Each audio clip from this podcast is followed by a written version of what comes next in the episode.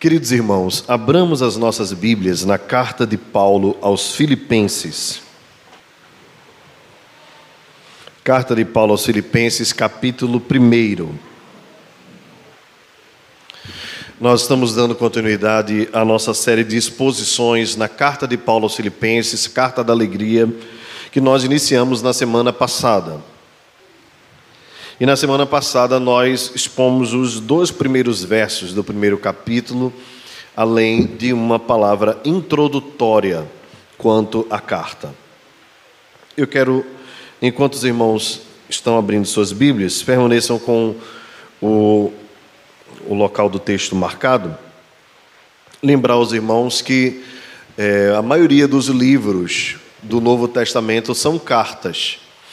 E era um meio comum dos apóstolos se fazerem presentes, embora as cartas fossem é, mais antigas né, do que a igreja cristã, o meio de comunicação né, de epístolas, por meio de epístolas e cartas, essa era uma forma que os apóstolos encontravam de se fazerem presentes nas igrejas, visto que muitas vezes é, distantes por situações diversas. O apóstolo Paulo, em especial, autor desta carta, estava preso Acredita-se que em Roma, mas há possibilidade de que fosse alguma das prisões também que Paulo cita que passou, mas nós não temos o registro. E durante aquele período, Paulo escreveu as cartas, algumas das cartas pastorais às igrejas. Filipos, irmãos, era a cidade que recebeu esse nome por conta de Filipe. Era uma cidade muito importante da região da Macedônia era a porta de entrada para a Europa e esta era uma cidade que tinha muitos militares. Eles, aposentados, iam para aquela região, portanto, se tornou uma colônia de Roma.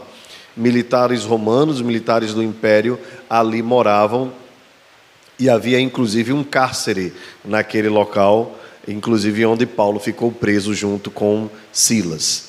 Os irmãos devem lembrar sempre que esta igreja aqui é fruto da graça de Deus, como todas as igrejas, logicamente, mas ela tem um caráter muito especial porque foi a primeira igreja que Paulo plantou num local onde ele não queria a princípio ir. Na, depois da primeira viagem missionária, onde Paulo vai à região da Ásia Menor, tendo ele o desejo de voltar àquela região, o Senhor o impediu de ir para a região da Ásia Menor e através de uma visão de um varão macedônico, disse a Paulo: passa a Macedônia e ajuda-nos. Então Paulo vai para a região da Macedônia e ali naquela região a primeira cidade é a cidade de Filipos. É, é uma carta curta, com um teor pessoal muito grande, mas também com conteúdo prático, doutrinário, também importante para a vida da igreja do Senhor. E nesses momentos, irmãos, em que estamos buscando no Senhor alegria para enfrentarmos as tribulações, as lutas do dia a dia, as más notícias que sempre chegam, a carta da alegria é para nós um bálsamo, é para nós uma cura, visto que no momento mais dramático da vida deste homem, onde ele estava numa prisão fria, sem ter os cuidados que precisava, Paulo então escreve esta que os teólogos conhecem como carta da alegria. Pelo menos por 16 vezes nós vamos encontrar a palavra alegria ou seus sinônimos nesta carta. E isso nos surpreende, visto que Paulo não estava em si preocupado eh, demasiadamente com a sua própria situação, mas a alegria dele é que, embora preso, o evangelho estava livre e alcançando muitas pessoas. Bem, a igreja de Filipos recebe um carinho especial do apóstolo Paulo, porque foi uma parceira dele em todo o momento da sua missão, inclusive enviando donativos, mas acima de tudo entregando o seu coração. Eles eram cooperadores, havia uma parceria importante entre o missionário Paulo e a igreja de Filipos. Então, Paulo dá graças, é esse texto que nós vamos ler a partir de agora a partir do verso 3. Dou graças ao meu Deus por tudo que recordo de vós, fazendo sempre com alegria súplicas por todos vós, em todas as minhas orações, pela vossa cooperação no Evangelho, desde o primeiro dia até agora. Estou plenamente certo de que aquele que começou boa obra em vós há de completá-la até o dia de Cristo Jesus. Aliás, é justo que eu assim pense de todos vós, porque vos trago no coração, seja nas minhas algemas, seja na defesa e confirmação do Evangelho, pois todos sois participantes da graça comigo. Pois minha testemunha é Deus, da saudade que tenho de, que tenho de todos vós, na terna misericórdia de Cristo Jesus. Até aqui, irmãos, a leitura do texto. Baixemos as nossas frontes e oremos. Pai amado, nosso coração é teu e tu sabes o que é melhor para nós. Fala conosco, de maneira que haja edificação, transformação, consolação e tudo aquilo que aprouver ao Senhor que aconteça dentro de nós por meio da tua palavra. Confiamos plenamente em ti, Senhor. Fala conosco em nome de Jesus. Amém. Amém. Meus irmãos, ações de graças. O apóstolo Paulo deixa muito clara a sua alegria em ter os filipenses junto com ele. Por isso ele inicia, depois da saudação, assim como está escrito no primeiro e no segundo verso, aquela saudação de graça e paz, né?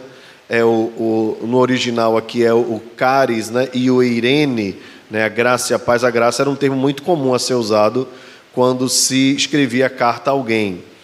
E Paulo faz uma alusão aqui a, a duas culturas, né? Enquanto na cultura greco-romana se desejava a graça, Paulo lembra também da paz, que era o shalom hebraico, né? A ideia hebraica, possivelmente era isso que estava na mente de Paulo quando ele escreveu.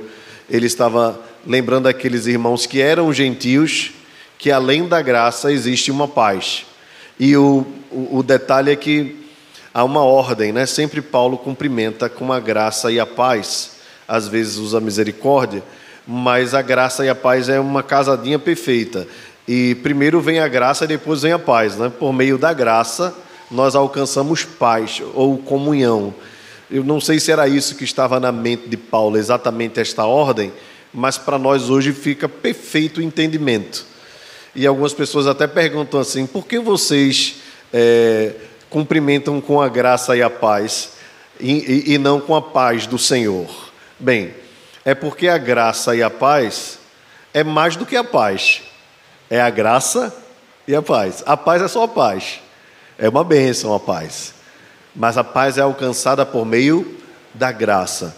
Bem, embora fosse comum Paulo escrever assim, é, talvez havia nele, no seu coração, essa intenção também de deixar claro para os irmãos que a paz que nós alcançamos, a paz do Senhor, ela tem a ver com a graça que um dia chegou aos nossos corações. E essa graça e essa paz não são a paz que esse mundo dá ou a graça que esse mundo dá. Que aqui é um detalhe importante. Embora fosse comum escrever graça como um, uma, um cumprimento, Paulo diz que essa graça e essa paz eram da parte de Deus, tinham uma origem. E do Senhor Jesus Cristo. Então, esse é um detalhe importante, né? Talvez aqui é, esteja em foco a graça de Deus e a paz de Cristo. Né? Pela graça, ele escolheu o seu povo, e Cristo, pela sua morte, pelo seu sacrifício, conquistou para nós a paz com Deus. Então, essa não é a paz que o mundo dá, essa não é a graça que o mundo tem, é uma graça e uma paz que vem de Deus. Amém? Quando nós então nos cumprimentamos formalmente com a graça e a paz, nós não estamos simplesmente dizendo um bom dia, boa tarde ou boa noite. Nós estamos dizendo um cumprimento que tem conteúdo, e isso precisa fruir do nosso coração.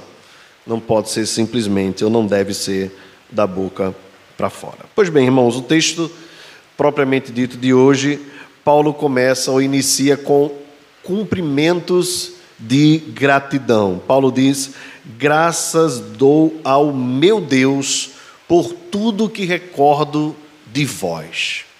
A que Paulo está se referindo então quando ele diz a tudo que recordo por vós? Em primeiro lugar, antes mesmo disso, lembrar aos irmãos que Paulo atribuía todas as virtudes dos filipenses a Deus.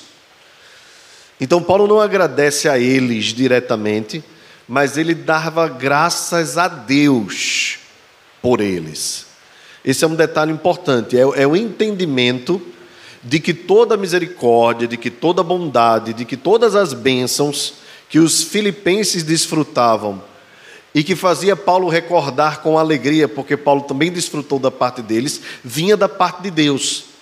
E isso confirma com aquela palavra que diz o apóstolo Tiago, que toda boa dádiva e todo dom perfeito vem do alto, descendo do Pai das luzes. Então, quando nós queremos honrar alguém, no sentido de elogiar, nós devemos dar a esta pessoa, primeiramente, aliás, dar primeiramente graças a Deus pela vida desta pessoa.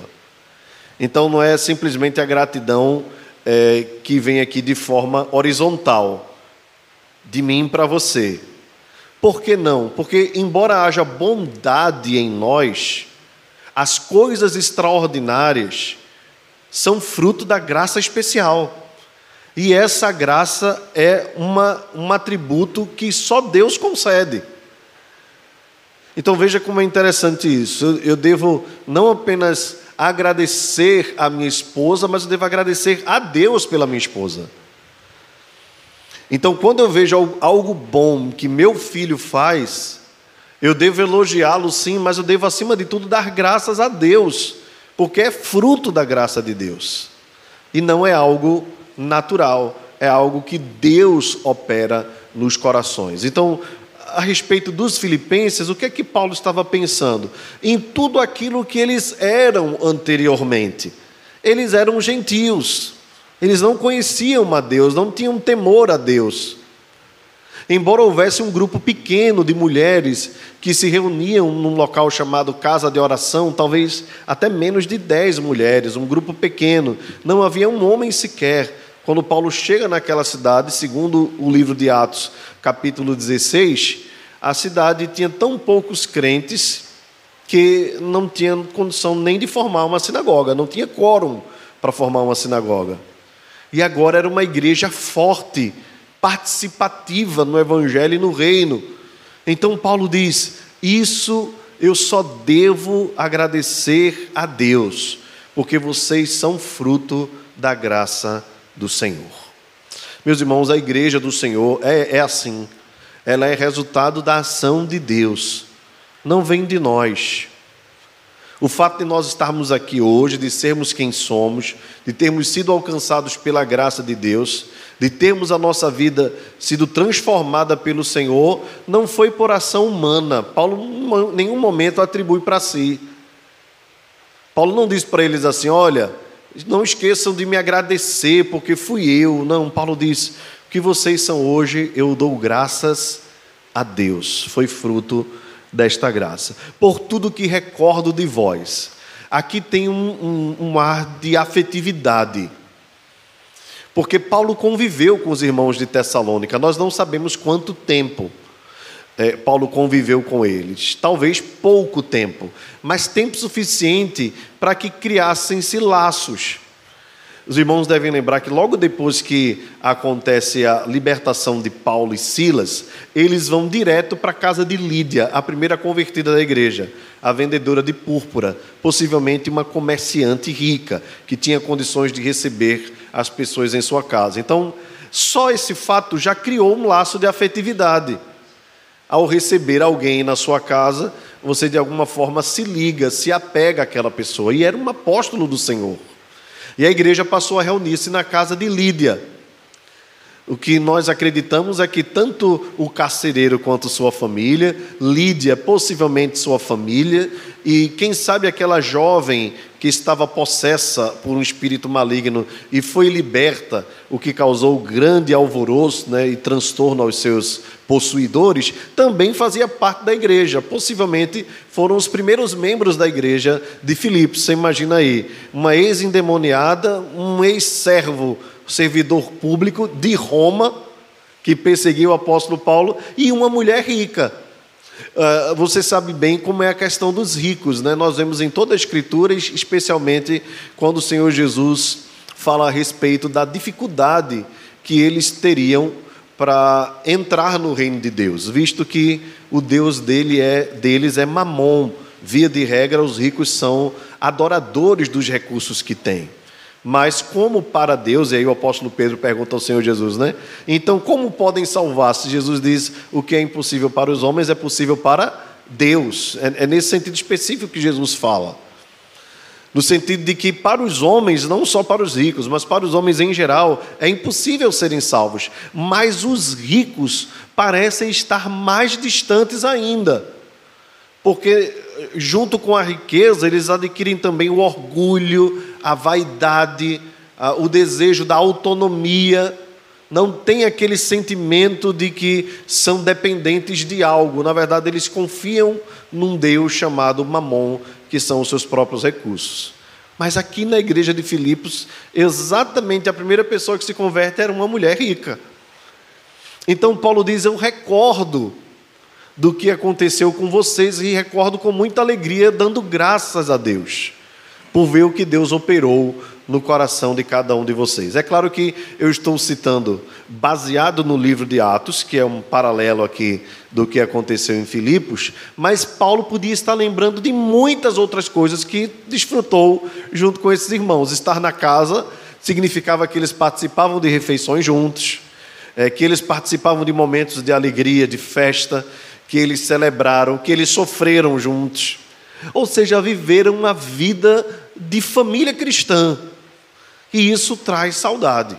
Isso trazia para o apóstolo Paulo um desejo de voltar a vê-los. Irmãos, é trazendo uma aplicação prática, para mim é muito estranho quando as pessoas se afastam da igreja e não sentem saudade. Eu, eu particularmente não consigo entender, talvez porque não, não se apegaram ao Senhor, primeiramente, e aos irmãos.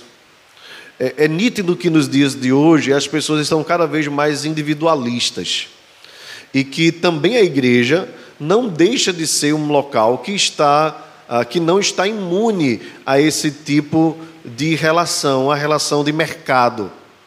Muitas pessoas vêm aos cultos, elas é, desfrutam da, da música, da, da, da ceia, da, da mensagem, são consumidores, mas não são participantes. E isso é muito ruim, porque você não cria laços. É, é, esses dias têm sido para nós assim dias de muita provação quanto a isso.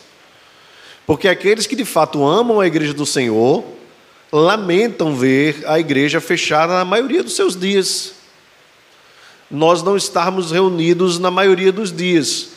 Se já não bastasse o corre-corre né, da nossa rotina de trabalho, de estudos, se já não bastasse o fato de nós perdermos duas, três, quatro horas no trânsito do Recife, que é o pior trânsito do Brasil, e termos as nossas demandas do dia a dia, que são muitas, já nos tiram a aproximação, aí vêm as medidas restritivas que atrapalham ainda mais.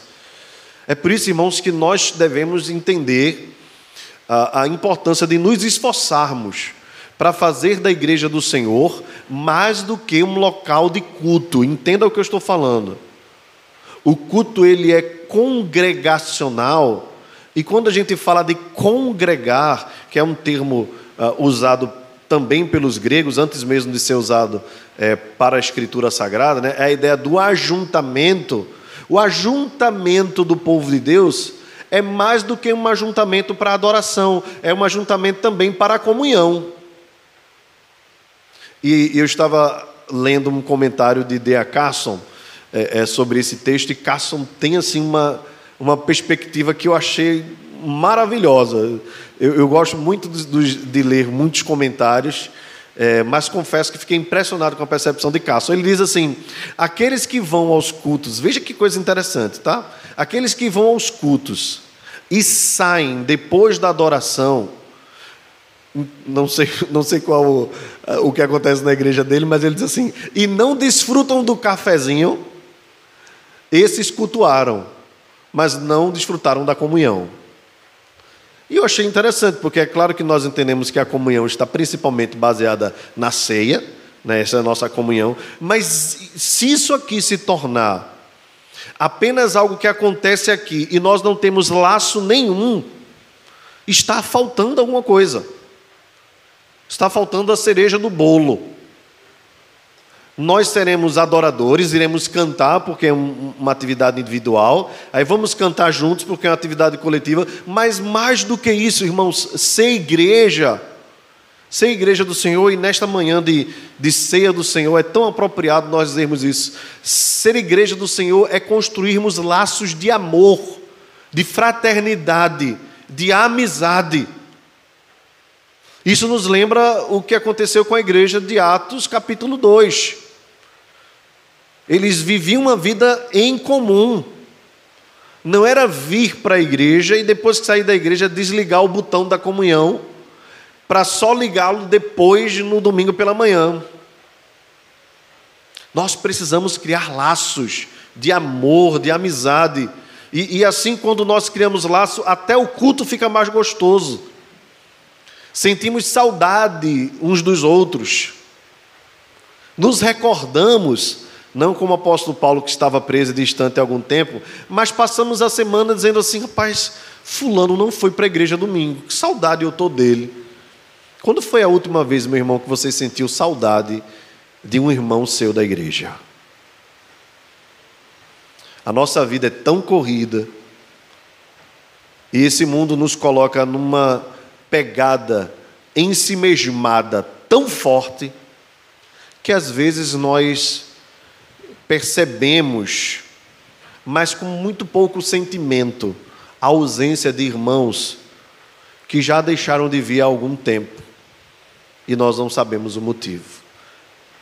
Eu sei que no seu coração pode até ter aquela ideia assim, ah, mas cada um é responsável por si mesmo. Cada um, todo mundo sabe da igreja, todo mundo sabe o horário. Eu, eu sei tudo isso. Concordo com você e não serei mentiroso em dizer para vocês que não tenho muitas vezes o mesmo sentimento de dizer assim: olha, todo mundo sabe da igreja, a igreja está aberta, o culto está no mesmo horário, a gente manda mensagem, manda, coloca no WhatsApp, tem no Instagram, tem no Facebook, tem no YouTube.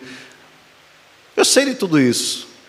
Mas eu pergunto, no final, no final das contas, não bate nenhuma saudade em você assim? Eu não estou falando se o irmão tem saudade ou não, isso é uma questão dele. Mas se você não sente saudade não, de ninguém, Paulo diz assim: Eu dou graças a Deus enquanto me recordo de vós. Agora imagina Paulo na prisão, pouca gente lhe auxiliando, isolado, além dos dissabores todos que ele estava desfrutando, Paulo tinha o seu coração partido, rachado de saudade, vontade de estar junto dos irmãos. Que saudade da companhia de Lídia. Que saudade das boas conversas com o carcereiro. Que saudade de poder orientar aquela jovem moça que antes era escrava de seus possuidores maus. Que saudade das mesas de comunhão, que saudade dos acampamentos. Que saudade dos dias em que nós simplesmente nos divertíamos, brincávamos na piscina que saudade quando nos reuníamos os jovens aqui, nós podíamos passar uma tarde de jogos brincando. Saudade das EBFs. Será que não tem um pingo nisso? Se não tiver, meus irmãos, eu convoco você a ser mais sensível à voz do Espírito Santo. E essa saudade seja uma saudade boa, nossas recordações sejam boas. Não para o saudosismo o saudosismo é ruim, porque é, é uma saudade meio que com a amargura do tempo presente. Mas que seja uma saudade que levante cada um de nós individualmente, que, que você não espere do pastor e nem do conselho da igreja que promova um evento para você poder se reencontrar com seu irmão. É tão simples fazer uma ligação, é tão simples mandar uma mensagem, é tão simples fazer uma chamada de vídeo, mas agora nós usamos os recursos que temos para nos esconder e não para buscar aqueles que estão mais distantes. Será que você lembrou agora durante a mensagem de alguém? Será que Deus te fez lembrar de alguém? Você está com saudade, bateu uma saudade agora, eu ficaria muito feliz se isso acontecesse. Paulo, quando sentia isso, quanto aos Filipenses, ele diz: Dou graças a Deus, fazendo sempre com alegria súplicas por todos vós, em todas as minhas orações. E aqui, não apenas como exemplo de líder, mas de cristão, Paulo diz: Eu transformo essa saudade em oração. Veja, Paulo não podia escrever para cada um, como nós hoje podemos mandar uma mensagem, tá certo? Então ele escreve para a igreja toda, dizendo para eles: Tenho saudade. A única coisa que eu posso fazer, isolado neste lugar, sem internet, né, sem, sem Wi-Fi, sem 3G, nem 2G, nem 1G, sem poder mandar carta para cada um, porque até mandar carta era algo difícil naqueles dias. Paulo diz: Eu vou orar por vocês. E nós podemos hoje fazer as duas coisas: orar e falar com as pessoas. Mas Paulo falava a Deus. Ele diz: fazendo sempre com alegria súplicas por todos vós em todas as minhas orações. Aqui um detalhe: Paulo tinha prazer em orar. Nós, durante a, a ceia, enquanto líamos a, a oração aqui do, dos puritanos, né, de um dos puritanos, ele traz esse, essa questão, né, que, que haja em nós novamente o gosto de buscarmos a presença de Deus, a alegria de estar na Sua presença. E Paulo tinha esse prazer. E, meus irmãos, é algo que nós precisamos recuperar nas nossas vidas: é o prazer da oração, é o prazer de falarmos com Deus. E embora nós já tenhamos teologia suficiente para orar, nós oramos muito pouco diante de todo o conteúdo que nós temos, diante de todo o conhecimento que nós temos a respeito de Deus. E às vezes as nossas orações são aquilo que resta do nosso dia. E elas deixam de ser orações com alegria e passam a ser orações de enfado, ou de obrigação, ou de costume. E nós precisamos pedir a Deus que nos ajude a recuperar a alegria da oração. E falo isso aos irmãos a começar de mim, para que a minha alegria seja multiplicada, a sua alegria seja multiplicada, para que nós tenhamos prazer em orar Assim como temos prazer de irmos à mesa nos alimentarmos, assim como temos, ou até mais, assim como temos prazer de desfrutar dos nossos lazeres, que a oração seja para nós o nosso maior lazer, o nosso maior prazer, a nossa maior alegria. É aquela obrigação prazerosa. É um paradoxo, mas não é contraditório. Pelo contrário, são duas verdades absolutas. Orar deve ser uma obrigação cristã, ao mesmo tempo que é um prazer. Jesus nos ensinou isso o tempo todo. Jesus tinha alegria de estar na presença do Pai. Ele não era forçado. Se você ler o Evangelho de Lucas, você vai ver que é o Evangelho das orações de Jesus. Ele está o tempo todo orando. Ele não era forçado a fazer aquilo. Ah, Jesus orou porque estava atribulado. Não, ele ora o tempo todo. Ele ora, ele ora na hora de comer, ele ora na hora de escolher os apóstolos, ele ora na hora antes que vai ser tentado, ele ora depois que é tentado, ele ora o tempo todo, era a alegria dele. Ele diz: Olha, isso é a minha comida e a minha bebida. O que é que nos promove mais alegria se não comer e beber? Não é verdade? Que a nossa alegria esteja em buscar a presença de Deus. Paulo diz: fazendo sempre com alegria súplicas por todos vós. Paulo orava por todos os irmãos da igreja de Filipos. E aqui eu queria fazer esse desafio para você. Nós precisamos orar por todos os irmãos, todos. Não sei se você precisa fazer uma lista, tem gente que faz lista, eu acho muito legal. Use o método que você quiser, mas não esqueça de orar por ninguém. E Paulo diz: em todas as minhas orações. Isso demonstra que Paulo orava mais de uma vez durante o dia. Ele talvez tinha o hábito judaico de parar três vezes durante o dia, além de ter recomendado aos irmãos de Tessalônica orar sem cessar.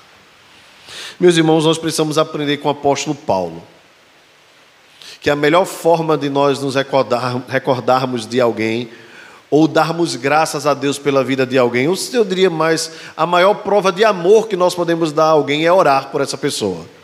Não há maior prova de amor. Você pode demonstrar de várias formas. Vai ser de você para com a pessoa. Horizontal, isso é legal. Mas nada mais extraordinário do que ao orarmos, Deus, que é o Deus de toda graça, de cima para baixo, derramar graças que só Ele pode conceder à vida daqueles que nós amamos. Nós podemos oferecer talvez um alimento, os nossos ouvidos, a mão estendida, uma ajuda financeira, um conforto de alguma forma é de nós para com o irmão, fruto da graça de Deus. Mas Deus pode abençoar de forma extraordinária através das nossas orações. E nós precisamos, irmãos, reativar no nosso coração o modo online para a oração.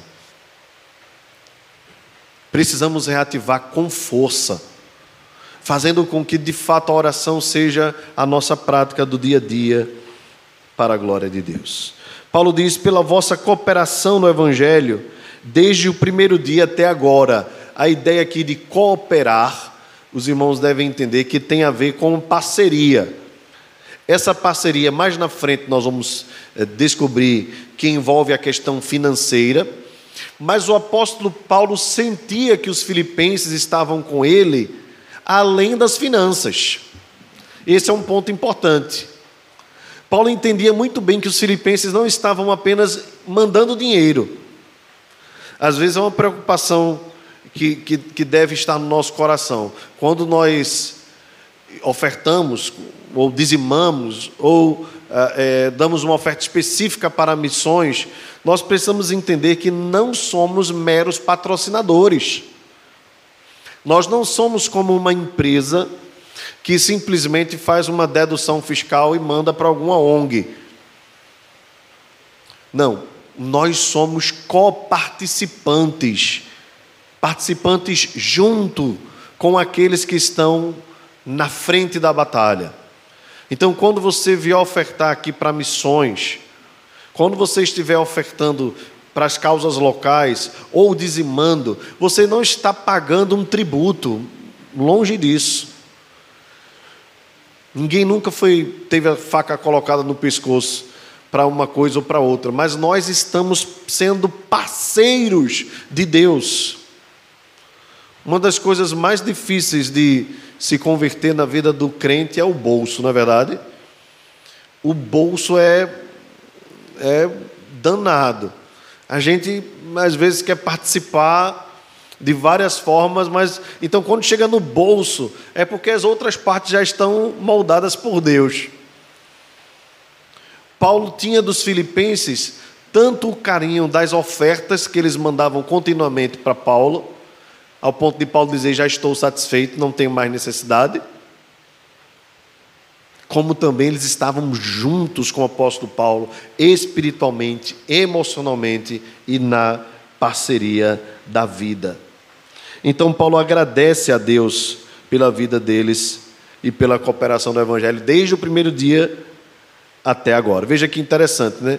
Paulo lembra do primeiro dia. O primeiro dia foi lá na casa de oração, onde as mulheres judias se reuniam e Lídia se converteu. E Lídia se converteu, diz o próprio texto de Atos, porque o Senhor lhe abriu o coração para atender as coisas dele, as coisas de Deus, para que ela pudesse compreender que foi Deus quem operou. Então, o que é que Paulo diz a partir de agora? Observe. Estou plenamente certo de que aquele que começou a boa obra em vós há de completá-la até ao dia de Cristo Jesus. Então veja que interessante, né? Dia e dia. Paulo diz: pela vossa cooperação desde o primeiro dia até agora, talvez um período aí de 10 anos de diferença. O primeiro dia que Paulo chegou na Europa, desceu na cidade de Filipos, desceu aquela sinagoga, foi o primeiro dia. Quando Lídia se converteu, foi o primeiro dia, eles já começaram, através de Lídia, a, ter, a cooperar com Paulo. Até agora era o momento que Paulo estava preso, talvez um período de 10 anos.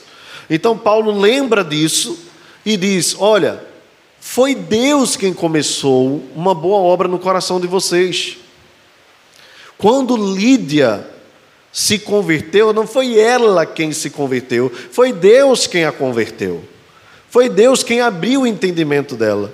Foi Deus quem abriu o coração para que ela pudesse compreender as coisas a respeito do Senhor. Então, esse Deus que abriu o coração de Lídia, e através das portas do coração de Lídia e da casa de Lídia, a cidade foi alcançada, ou parte da cidade foi alcançada.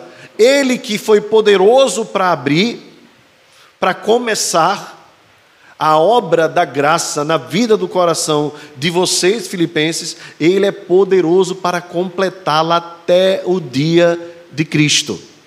Qual é o dia de Cristo, irmãos? O dia de Cristo é o dia em que a trombeta soar, o dia em que Cristo voltar. Por isso nós somos ainda uma obra inacabada. OK? Nesse sentido, nós estamos num processo de aperfeiçoamento tanto nós, quanto os irmãos de Filipos daquela época que morreram e que, logicamente, ainda não ressuscitaram, porque estão esperando o dia da grande ressurreição. Eles também estão em fase de aperfeiçoamento, numa fase estática, visto que o corpo deles voltou ao pó e o espírito voltou a Deus, e eles estão aguardando o dia do soar da trombeta, em que receberão um novo corpo e serão ressuscitados. Em outras palavras, irmãos, Deus operou de forma eficaz nas nossas vidas da seguinte maneira: o Pai nos escolheu antes da fundação dos tempos, então foi o Pai quem começou a boa obra. Nos escolheu, nos elegeu, entregou seu Filho por nós também antes da fundação dos tempos. A Bíblia diz que Jesus é o cordeiro morto antes da fundação dos tempos. Então tudo começou numa época em que nós nem sonhávamos em nascer. Ele já havia começado uma boa obra nas nossas vidas. Você já imaginou isso em pleno século 21 que nós vivemos? Muito antes dos 21 séculos, dos dois milênios, muito antes disso, Deus já havia começado uma obra nas nossas vidas. Deus trabalha, irmãos, e trabalha bastante. Ele vai trabalhando no correr da história, como diz a canção, revelando o seu amor. Ele começou a boa obra, nos escolheu, ele enviou o seu filho. Na plenitude dos tempos, ele enviou Jesus para ser o redentor das nossas vidas. Jesus Cristo então veio, habitou entre nós, cumpriu a sua missão, morrendo na cruz, ressuscitando ao terceiro dia. E o Espírito Santo aplicou essa obra através daquilo que nós chamamos de vocação eficaz, ou chamado, ou a chamada, como alguns costumam chamar. Ele nos chamou para uma nova vida em Cristo Jesus.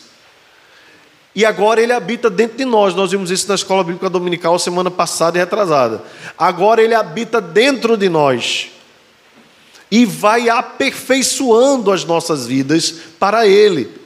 Então ele começou a boa obra, ele enviou o seu filho, ele nos chama pelo Espírito Santo e continua trabalhando em nós, nos moldando, nos aperfeiçoando até um dia em que nós morreremos. Quando nós morrermos, a obra ainda não terminou. O corpo volta ao pó, o espírito volta a Deus, e nós estamos naquele processo que os teólogos chamam de já e ainda não. Ou seja, já estamos salvos, mas não totalmente. como hoje, nós já estamos salvos, mas não totalmente. Porque ainda falta que esse corpo corruptível veja a corrupção, volte ao pó e que nós recebamos um novo corpo incorruptível, onde nós habitaremos para sempre com o Senhor no novo céu e na nova terra, especificamente na nova terra. Então, aquele que começou a boa obra, veja, irmãos, que boa obra, ele trabalha na história até o dia de Cristo Jesus. Paulo então louva a Deus e dá essa garantia para os irmãos. O que é que isso tem a ver, irmãos? É, tem a ver com o fato de que Deus é aquele que nos salva e é aquele que assegura a nossa salvação. Nós, como crentes, podemos ter não apenas a, a, a garantia da salvação, mas a segurança da salvação. O apóstolo Paulo vai nos dizer na carta aos Romanos que isso se dá por meio do Espírito que habita em nós. Ele é o penhor da nossa salvação. Você já imaginou? Você acha que Jesus ia nos jogar para o inferno junto com o Espírito Santo? Não dá, né? Espírito Santo ser jogado no inferno? Não dá. Nós somos a habitação do Espírito Santo. Por isso nós jamais nos perderemos. Ele nunca deixará, nunca nos deixará, nunca nos abandonará, nunca nos desamparará Aqui é a garantia que Paulo dá aos Filipenses e a garantia da igreja do Senhor também.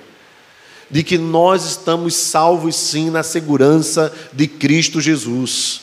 Que nenhum de nós se perderá, de que Ele é poderoso não apenas para conquistar a nossa salvação, mas para garantir a nossa salvação. Por isso nós não temos medo de perder a nossa salvação. Eu não vou fazer tal coisa para não perder a salvação. Meus irmãos, nós não devemos fazer porque nós somos de Deus, propriedade dele. Mas não é com medo de perder ou não perder, visto que quem garante a salvação é aquele que começou a boa obra e há de completá-la até o dia de Cristo Jesus. Essa doutrina é pesada para aqueles que não reconhecem que a salvação é uma obra de Deus que entendem ou acreditam na cooperação do homem para a salvação. E meus irmãos, é imaginar isso é atribuir que nós podemos é, contribuir com a obra de Cristo na cruz. E na verdade, na verdade, nós percebemos que na cruz a nossa contribuição seria morrer e morrer eternamente. Mas de fato, aquele que cumpre toda a obra que é poderoso para cumprir toda a lei, cumpriu e satisfez toda a justiça de Deus. Por isso eu não preciso fazer absolutamente nada para que Deus me ame. Ele simplesmente me amou de forma graciosa. Agora, a vida que eu vivo deve ter como fruto obras de gratidão e de justiça. Paulo diz, aliás, verso 7, é justo que eu assim pense de todos vós, porque vos trago no coração. Paulo diz isso. É justo que eu acredite que vocês são salvos, que vocês estão seguros, que eu agradeça a Deus por vocês, porque vocês fazem parte do meu coração. Veja, irmãos, entranhados laços, né? Seja nas minhas algemas, ou seja, vocês estão junto comigo, mesmo eu estando preso, ou mesmo na defesa ou na confirmação do Evangelho pois todos sois participantes da graça comigo. Havia uma parceria. E aqui Paulo chama Deus como testemunha. Deus é minha testemunha da saudade que tenho de todos vós, na terna misericórdia de Cristo Jesus. Por que Paulo chama aqui Deus como testemunha? Porque é possível que na igreja de Filipos, se nós vamos ver isso mais na frente, surgiram pessoas que começaram a questionar o ministério de Paulo. Talvez porque estes líderes, estas pessoas estavam preocupadas com os recursos, com as ofertas. São os cães a que Paulo se refere, os falsos profetas, judaizantes que queriam colocar um peso sobre os cristãos de Filipos, assim como fizeram com os Gálatas e em várias igrejas é, do mundo antigo eles queriam, junto com as práticas judaicas, também desmoralizar o apóstolo Paulo. Então, Paulo começa esse capítulo dizendo: Deus é testemunha, porque eu tenho saudade de vocês. Não tem a ver com os recursos que vocês mandaram para mim. Mais na frente ele vai dizer: Porque aprendi a viver contente em toda e qualquer situação. Tanto sei ter bastante, como também sei viver sem ter nada. Eu posso todas as coisas, não é nos recursos que vocês me mandam, mas é no Deus que me fortalece. Dá para entender um pouquinho o contexto, né? Quando a gente mergulha na, numa carta só, a gente consegue entender isso.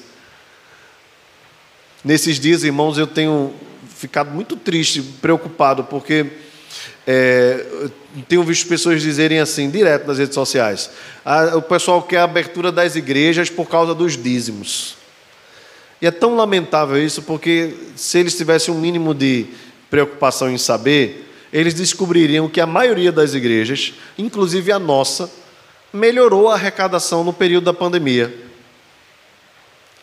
Veja se não é contraditório, né? Nós poderíamos simplesmente fazer o seguinte: aumentamos a arrecadação, diminuímos os custos, porque estamos nos reunindo menos, então vamos deixar aí, não vamos nos preocupar em nos reunirmos, não. A coisa está bem financeiramente, mas essa não é a essência da igreja.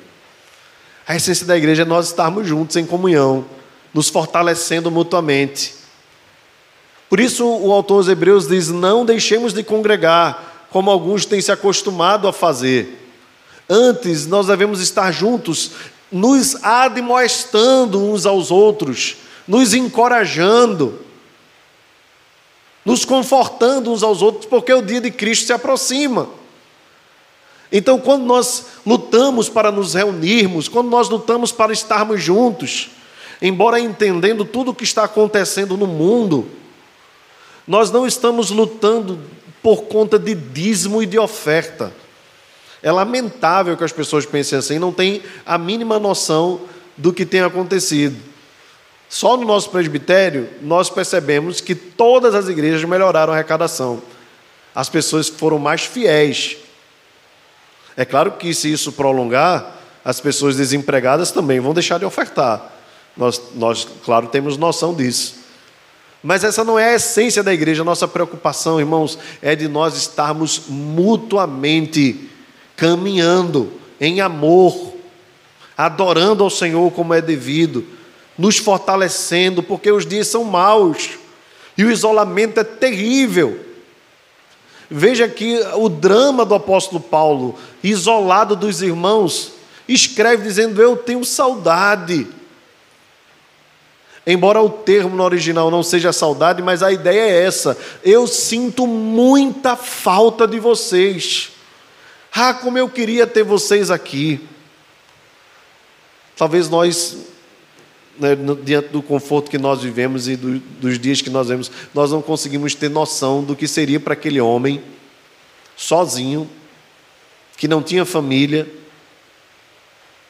que fez da igreja do Senhor a sua família, estar dois ou três anos isolado de qualquer pessoa, de qualquer contato.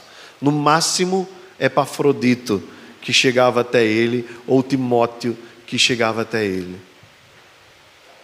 Paulo estava sentindo falta dos irmãos, falta de estar juntos. Nós, hoje, com todos os recursos, não estamos mais suportando um ano de pandemia. Você imagina Paulo numa restrição, num lockdown obrigatório de três anos, não sendo esta a primeira prisão que ele enfrentou, sozinho, absolutamente, nas noites frias da Europa, clamando eu sinto falta de vocês. Meus irmãos, eu gostaria de fazer algumas aplicações práticas para nós encerrarmos nesta noite, nesta manhã. Devemos dar graças a Deus pela vida da igreja. Nós não somos perfeitos, estamos longe disto.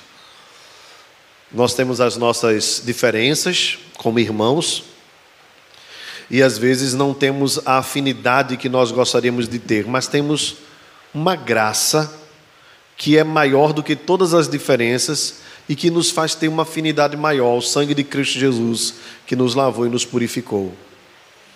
nós devemos dar graças a Deus pela vida da igreja, dar graças a Deus pela vida de cada irmão. Independentemente de quem somos, do estágio da vida cristã que estamos, da, da força da nossa caminhada, nós devemos dar graças a Deus por cada um, porque cada um de nós aqui tem uma história, cada um de nós aqui tem uma bagagem.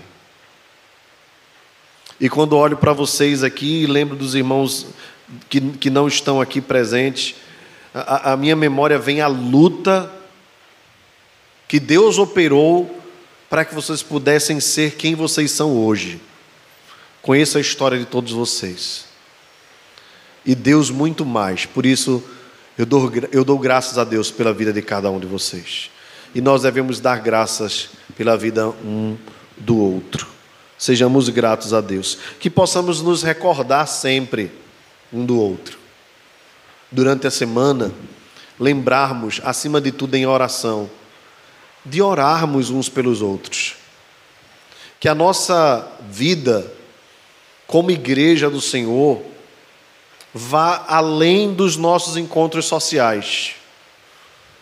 A igreja não é, entenda bem, a igreja não é o seu grupo de amigos da faculdade.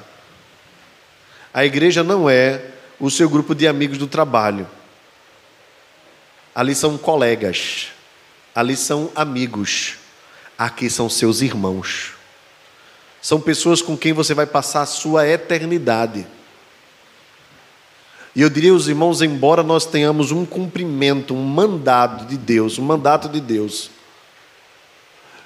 de cuidarmos das nossas próprias famílias, pode ser que da nossa casa, algum dos nossos não seja da nossa família eterna, mas a igreja, toda a igreja, de fato a igreja do Senhor, é a nossa família eterna. Nós precisamos nos valorizar, nos apoiar.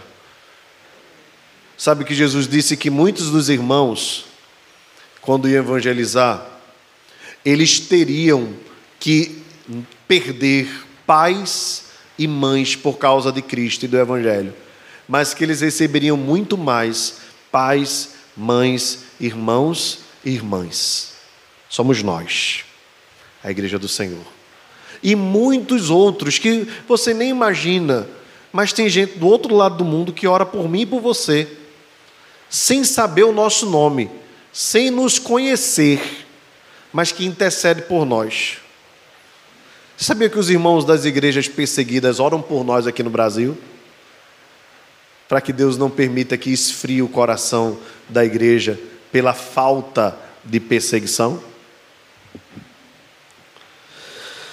Que nós possamos fortalecer-nos através das súplicas, orarmos mais, reservarmos tempo no nosso dia, ainda que seja, vou parar dez minutinhos. Ore. E tenha certeza, como outra aplicação, de que Deus está aperfeiçoando a sua vida. Você é uma obra em construção. Ele começou a boa obra muito antes de você se converter, ele começou antes da fundação dos tempos. Mas começou está aperfeiçoando a sua vida. Lembre-se também que ele está aperfeiçoando a vida do seu irmão. Então, cuidado para não exigir do seu irmão a mesma pegada que você tem. Porque em cada obra ele vai fazendo de um jeito. Algumas obras precisam de mais ferro, outras precisam de mais concreto. Enfim, nós precisamos ter paciência uns com os outros. E por fim, irmãos, nós devemos confiar em Deus como testemunhas, como testemunha da da alegria que nós temos e do prazer que, que temos em estar juntos e sermos cooperadores do Evangelho. Uma coisa interessante aqui é que Paulo sempre coloca no Evangelho, confirmação no Evangelho. Haviam outras coisas que firmavam o relacionamento dos filipenses, mas o Evangelho era o principal. E aqui deixa eu só fazer uma aplicação final. É, entenda bem o que eu estou falando é, existe no meio de nós vários motivos que nós nos unimos.